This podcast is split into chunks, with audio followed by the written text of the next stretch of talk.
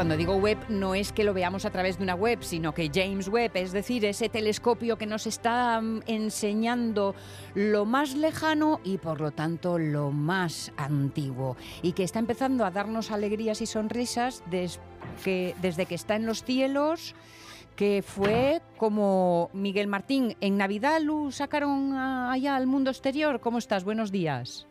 Hola, buenos días, Sonia. Sí, sí, fue, fue en diciembre, en diciembre cuando ya más dimos la noticia en, en Gravedad Cero con, en uno de los, de los programas y fue en diciembre. Acordaos que, que se retrasó mucho el lanzamiento del James Webb, sobre todo por eso. Bueno, fue por la pandemia, pero fue también por un, por un montón de, de situaciones técnicas, porque claro, había que enviar este telescopio espacial perfecto, en, estado perfecto, porque claro, no se puede arreglar eh, a, tan lejos que está, que recordar que está a un millón y medio de kilómetros de la Tierra, así que no hay forma de ir a arreglarlo como se fue a arreglar el, Hubble.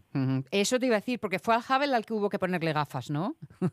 eso es, eso es, pero nada, más empezar además. Es decir, lo lanzaron ya miope, sí. ya lanzaron miope quien piense que bueno que es que a lo mejor fue un desastre en ese sentido no es que fuera así lo que pasa es que estos estos instrumentos necesitan una precisión ultra perfecta. Entonces aunque eh, que el espejo tenga una pequeña una pequeñina deformidad, ya eso lo que hace es estropear y en este caso, en el Hubble, lo que hizo es, es que fuera miope desde el principio. Entonces, bueno, todo el mundo puede recordar pues las imágenes del transbordador espacial cerca del Hubble mm. y los astronautas poniéndole las mm. gafas, como dices tú, ¿no? Arreglando los instrumentos ópticos. La verdad es que a, veces somos capaces de hacer lo más complicado y luego en el último ajuste de cuarto de vuelta, de tuerca, eh, se nos queda todo ahí un poco a la mitad. Pero bueno. bueno, es así, es así. Es decir, tú tienes, yo qué sé, haces una casa y tienes, bueno, a un error en el tejado, pues pues ah. dices, bueno, esto lo puedo cambiar y cambio esta teja por otra y tal. Bueno, vale, bien. Ah. Pero en un instrumento de tal precisión, eh, por eso interviene tanta gente, ¿no? Intervienen tantos ingenieros.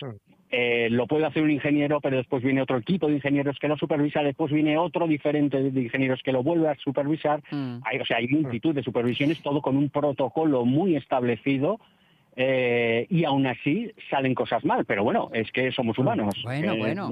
Mientras haya solución es que las cosas van bien. Oye, ¿has visto las fotografías, claro? ¿Y qué? ¿Se te hicieron chiribitas los ojos? sí, bueno, imagino que a todo el mundo, ¿eh? Hombre. no, hace falta ser ningún... ¿Hay chiribitas en la foto? Sí, hay chiribitas en la foto, es verdad. las estrellas así muy estrelladas, las estrellas muy estrelladas, ¿no? Con mucha estrella. Ah. Sí, es fantástico. Ya habéis visto que yo he visto, bueno, cuatro o cinco, irán saliendo cada vez más. Eh, hay un archivo ya por ahí que he visto que, pero es para verlas detenidamente. Yo lo que recomiendo también a, nuestros oyentes de la Radio Mía y de Gravedad Cero es que se ah. descarguen las fotos en alta resolución. En alta resolución. Merece la pena, ¿no? Merece muchísimo la pena porque puedes ampliar y ampliar y ampliar y, alucinas. O sea, por ejemplo, Sonia, con la primera foto, con esta foto en la que habéis visto multitud de galaxias, sí. Em, con esa, la del quinteto de Stefan, ¿te refieres? No, no, lo que han llamado el primer campo profundo del web. Ah, vale, vale, vale. el primer campo profundo del web, que es el que anunció el presidente de los Estados Unidos, Joe Biden, que fue en la noche del 11 al 12 de julio, que estuvimos ahí esperando y el pobre hombre este no salía, y no salía y no salía, y, ah. bueno, tuvimos que esperar bastante, fue ya casi la madrugada de peninsular cuando, cuando salió Joe Biden y em, sacó, eh, anunció y dio a conocer esa primera imagen que se ha denominado el primer campo profundo de, del web. La genérica te refieres, ¿no? Entonces. Ah. Sí, sí, sí, sí. Ahí como podéis ver, como podéis ver, em, hay como varios planos, bueno, es difícil verlo, ¿no? Pero hay como unas estrellas, que esas pertenecen a nuestra galaxia, no sé si se ven dos o tres, ahora no recuerdo muy bien, que son esas que, que veis espectacular, esas son de nuestra propia galaxia, pero a partir de ahí todo todo lo que se ve son galaxias. todo lo que se ven son solo galaxias. y son galaxias a diferentes distancias, ¿no? Madre mía. Ah, es decir, claro, eh, es mm. como si hubiera mm, varios planos, varios planos que lo que estamos viendo. Y si os fijáis en esa primera foto, en ese primer campo profundo del web, del James Webb, em, se ven como unas, unas galaxias que son como trazos curvos. No se ve como galaxia, se ve como trazos curvos. Mm. Em, son como pestañitas, ¿vale? Como pestañas. Ah, pues vale, vale, vale, vale. Si lo tenéis mm. ahí y lo podéis ver. Es verdad. ¿vale? Se, se, ve como, como que es un fallo, como, como si fuera un fallo de una lente. Pero bien, esto no es que sea un fallo, es que son, son esas las galaxias más lejanas que hay, las que están en ah. último plano. Por eso están tan tenues. Sí, sí, sí, se ve muy tenue y se ve esa, esas curvitas de luz, no se ve como galaxias, sino se ven como curvitas de luz, como arcos pequeños, esas serían las que están más lejos, que aparecen ahí porque las galaxias que están más cerca de nosotros hacen de lente gravitacional, de lente gravitacional y entonces aumentan lo que hay por detrás y se puede ver lo que hay por detrás, que son esas, esas galaxias deformadas. Que eso es algo que, bueno, que eh, teorizó Albert Einstein. Claro. Y me imagino que si Albert Einstein viera estas fotos, claro, Quedaría impresionado, ¿no? Porque eso que hablas tú de la curvita es precisamente el espacio que se curva. Eh, más bien la luz que se curva. Vale, vale. la luz que se curva por haber interpuestas unas galaxias y al fondo hay otras. Entonces ah, la luz vale, vale. de, las del fondo queda curvado por eh, la atracción gravitatoria, la atracción gravitatoria de estas. Entonces lo que hacen es curvar los fotones, los fotones de la luz. Es un poco efecto lente. Esa curva es efecto lente, entonces. Exactamente, por eso se llaman lentes eh, gravitatorias o gravitacionales, exactamente. Vale, vale, perfecto. Decías tú de que nos recomiendas bajarnos las imágenes y para poder disfrutar de todos los detalles.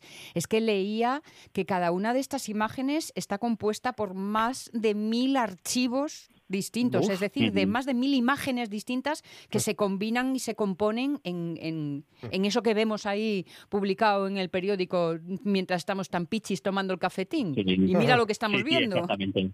Claro, claro, hay que, hay que tener en cuenta que mm, que esa, esa, primera imagen, vamos a, hablar de esa primera imagen, porque es que bueno, se podría hablar de tanto, lo que tú has comentado del, choque de galaxias, etcétera, que hay varias, pero esa primera imagen eh, ha tenido una exposición de 12 horas y media. 12 horas y media de exposición. Para los que sepan fotografía ya saben que es como si tuvieras, como si tuvieras eh, abierto el obturador 12 horas y media para captar la poquísima luz, los poquísimos fotones que nos llegan al instrumento, en este caso al James Webb, a la Tierra, vamos, o a, nosotros. O sea, imaginaos qué poca luz, qué pocos fotones eh, nos llegan para tener una exposición de 12 horas y media y después y después esa composición que dices tú, Sonia. Hay que hacer una composición, hay que meter unos filtros, porque es falso color, ¿eh? Hay que tener en cuenta que es falso color. Porque las imágenes al natural eran, están tomadas por infrarrojos, ¿no? Eso es, por infrarrojo. Entonces, claro, el infrarrojo nosotros no lo podemos ver, entonces hay que hacer un falso color, es decir, eh, interpretar qué colores tiene cada uno de ellos en función de la onda electromagnética que llega, en función de la energía de esa onda electromagnética que llega.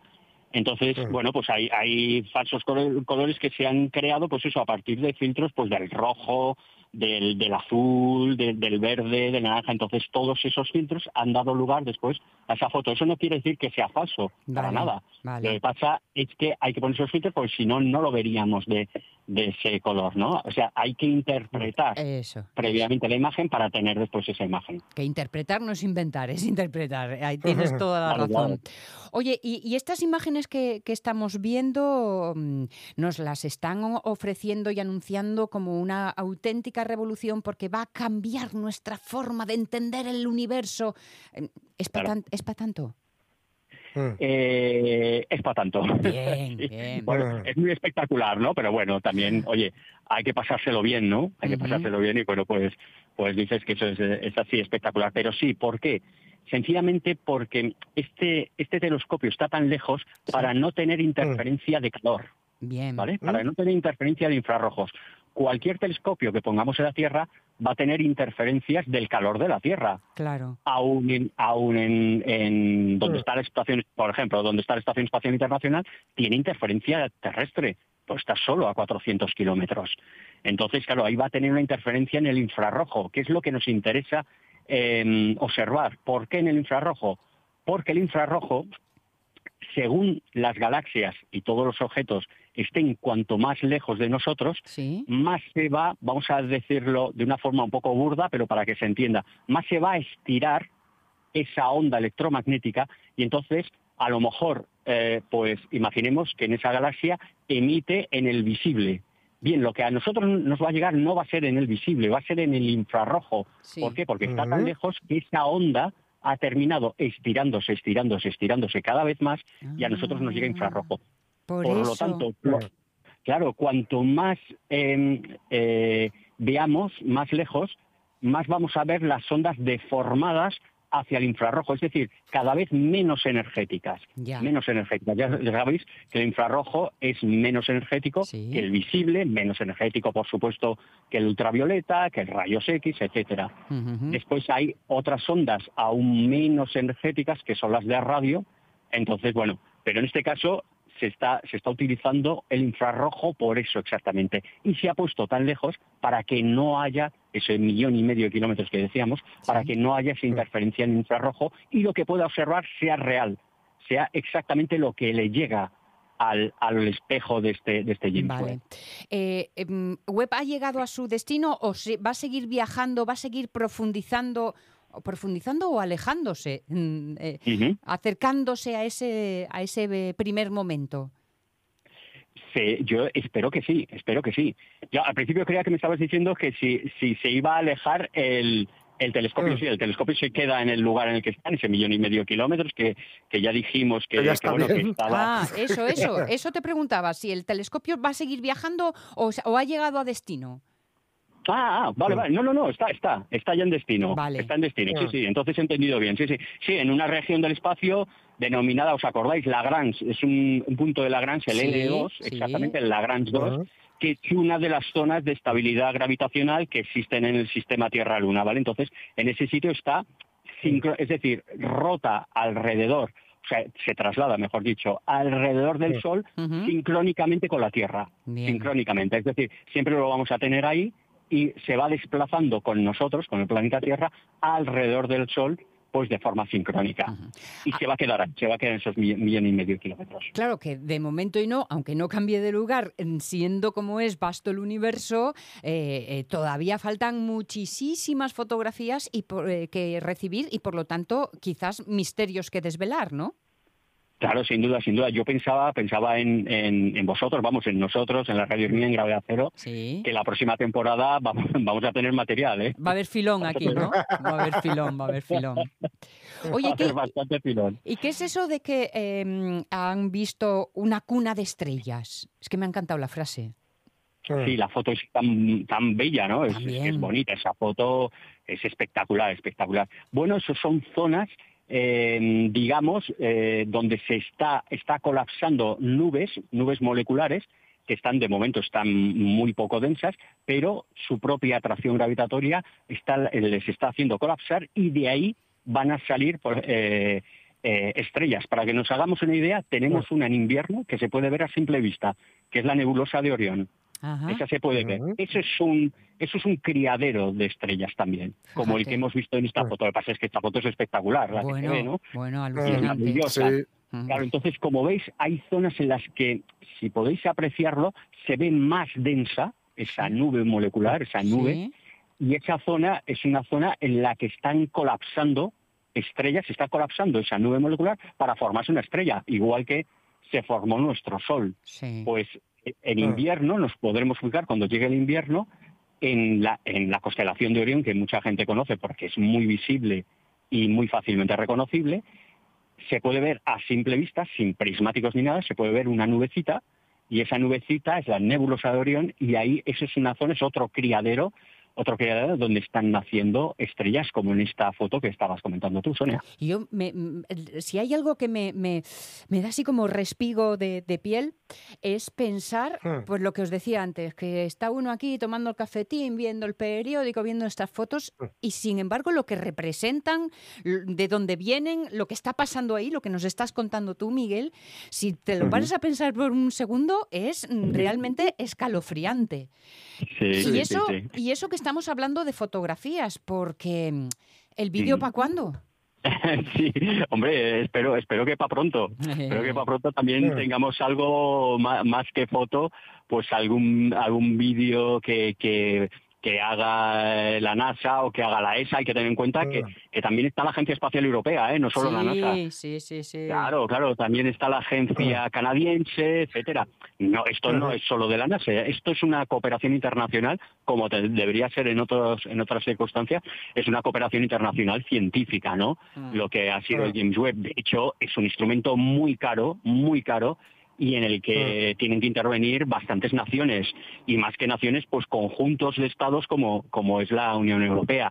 Pero sí, sí, es, la verdad es que es fascinante y, y esperemos, vamos, y yo, vamos, daros las gracias a, a la RPA mm. y en concreto a las radios mía, a Sonia, a Jorge y a, y a Pachi Poncela, por haber dado, haberle dado cancha y haber, haberle dado un espacio, el espacio del espacio, dice Jorge. Sí, el espacito. Nuestro espacito, sí, señor. Oye, permíteme una pregunta de las de siete años, ¿vale? No me la tengas en cuenta. Las más difíciles. Porque yo decía, bueno, claro, estamos viendo a todas, eh, todas estas estrellas que se siguen alejando de nosotros, cuanto más allá, más, más, más cercano en el tiempo del origen, o sea, más antiguo. Y luego de repente pensé, vamos a ver, ¿y dónde está el punto central del universo? ¿Quién se aleja de quién? ¿Existe punto pues central? no hay punto central. Es muy buena pregunta, buenísima pregunta, porque no hay punto central. Todo se aleja de todo. Es decir, todo se aleja de todo. Eso es, es decir, lo podemos lo podemos visualizar muy bien inflando un globo. Vamos a, inflar un poco un globo y pintamos unos puntos en el globo. Pintamos unos puntos, donde queráis, pintáis esos puntos, a lo largo de toda la superficie de ese globo. Sí. Y volvemos a inflarlo, volvemos a soplar y volvemos a inflar. Si os fijáis, si infláis ese, ese globo, vais a ver que todo punto se separa de todo punto. Cierto, cierto. Vale. Cierto, es así. Entonces ahora voy... vamos, lo podéis lo podéis visualizar. Ahora voy con la segunda parte. Si ellos son. Tiemblo. Eh, si ellos son lo más antiguo en el tiempo para nosotros, ¿nosotros somos lo más antiguo en el tiempo para ellos? Evidentemente sí. Una de las galaxias que estamos viendo, una de estas, de las más lejanas que estamos viendo, pues en una de estas fotos, pudieran vernos a nosotros, sí. evidentemente, evidentemente a ellos les llegaría la luz también muy, muy, muy, muy, tarde. Fijaos, claro, fijaos que esta, este cúmulo de galaxias, este, este, este cúmulo de galaxias, el, ¿cómo se llamaba? Es MAX 0723, SMAPS 0723, está situado nada más y nada menos que a 4.200 millones de años ¿Vale? En la constelación, bueno, está la constelación del escultor, que, bueno, se ve muy bajo. En el hemisferio norte se ve muy bajo porque es una constelación del hemisferio sur. Entonces aquí la vemos muy cercana al horizonte, sí. Y además es muy poco, muy poco destacable. Pues bien, lo que estamos viendo está a 4.200 millones de años, luz.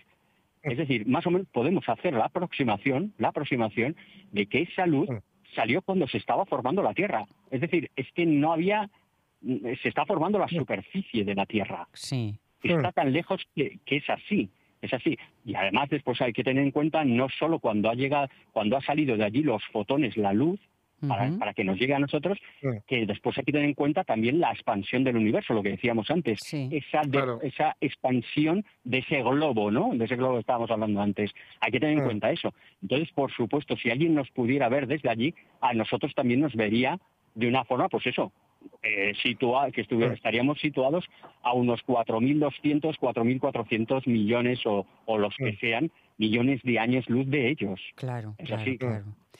Uf, hay, que, hay que, concentrarse mucho, ¿eh? ¿eh? Sí, sí, marea, marea. marea, Entre cifras, distancias y distancias espaciales y distancias temporales, que claro, como Einstein nos lo revuelve todo ahí, nos hace un lío cerebral, que esto es una locura, una maravillosa locura lo decía Jorge Alonso en uno de estos últimos programas, decía que también gravedad cero sirve, ¿no? Lo decías tú, Jorge, de, darnos cuenta lo que somos, o sea, nos pone en nuestro sitio. Sí, sí claro, claro. La, la, próxima vez que uno se arrugue por una tontería, ¿eh?